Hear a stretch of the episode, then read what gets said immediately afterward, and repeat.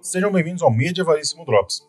Eu sou o Bruno e hoje nós vamos estudar e aprender um pouco mais sobre esse personagem fascinante que a Idade Média nos deixou, que é o Robin Hood.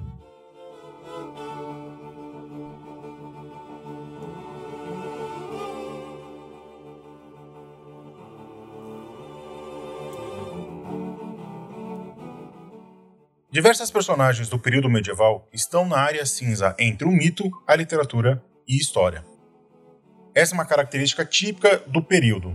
Afinal, a ideia de literatura e história muitas vezes se confundiram ao longo dos séculos V e XV. Em muitos casos, a literatura era tomada como história, a história como mito e o mito como literatura. E esses três conceitos se entrelaçam profundamente.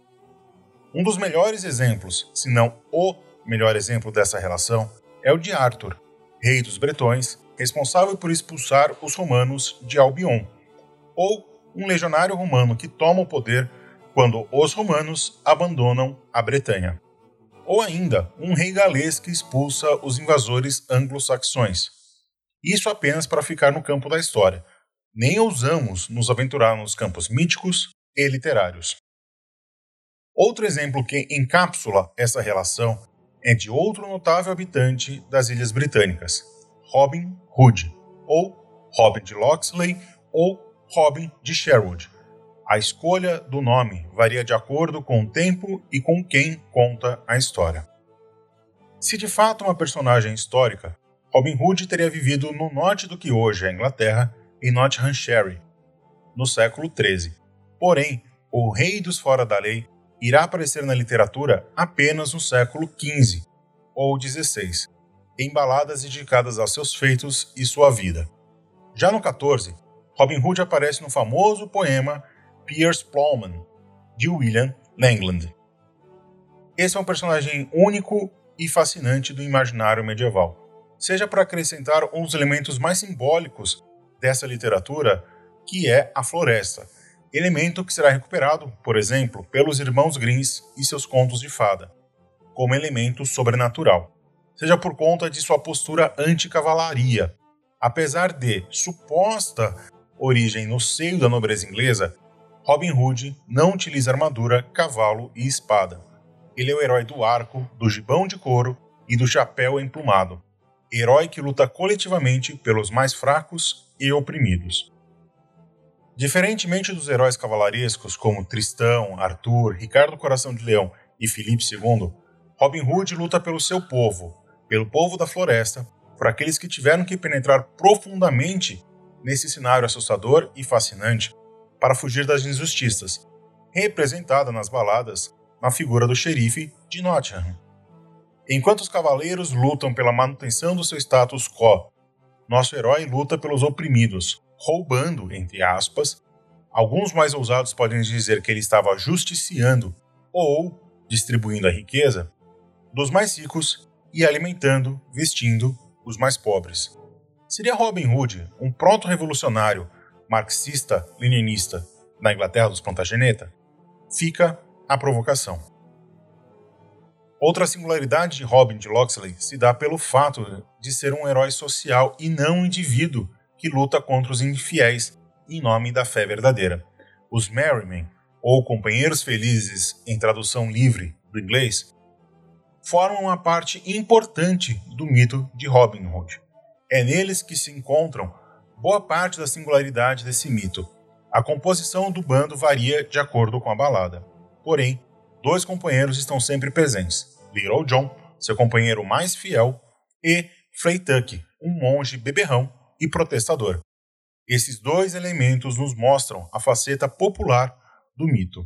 A lenda de Robin Hood viveu e vive forte, de Shakespeare em As You Like It, passando por Walter Scott em, Va em Vanhoe, passando pelas mais diversas eras do cinema hollywoodiano, eternizado por Douglas Fairbanks, Errol Flynn, Sean Connery, Kevin Costner, entre outros tantos atores, passando pelos quadrinhos, onde vai inspirar a criação de pelo menos um super-herói clássico, o Arqueiro Verde, e desenhos animados. A versão Disney do mito, no longa de 1973, me é particularmente sentimental. além de videogames e jogos de tabuleiro. Robin Hood, em sua essência, é uma lenda, um mito, uma personagem que nunca morreu, desapareceu ou for esquecido. A ideia de um herói que abandona o seu status social, seja por perseguição política, seja por ter ido lutar a cruzada, e resolve fazer justiça social, reparando os erros e injustiças, permanecendo no imaginário do tempo presente, quase na mesma forma que Arthur permanece como a ideia de rei ou governante justo e honrado.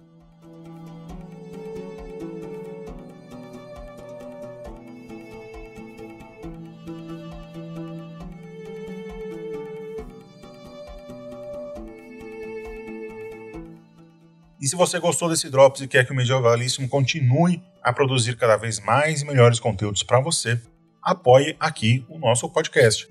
Para isso, você tem duas formas básicas. A primeira é seguindo a gente nas redes sociais. O Medievalíssimo está no Instagram e no Facebook.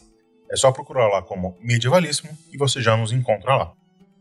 Você também pode seguir o Clio nas redes sociais. O Clio está como Clio História e Literatura a gente está em todas as redes sociais, procura lá.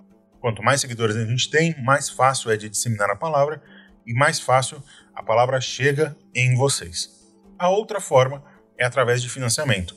Você quer que a gente continue produzindo cada vez mais e melhores conteúdos? Pense em financiar o Clio. Para isso, você tem duas opções.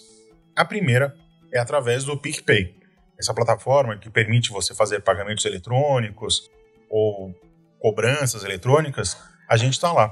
Procura a gente em arroba Clio História e Literatura. Se você tem um cashback, tem uma graninha sobrando, manda pra gente. Qualquer dois reais nos é muito caro e muito bem-vindo. E você também pode financiar o Clio através da nossa campanha de financiamento coletivo lá no Catarse.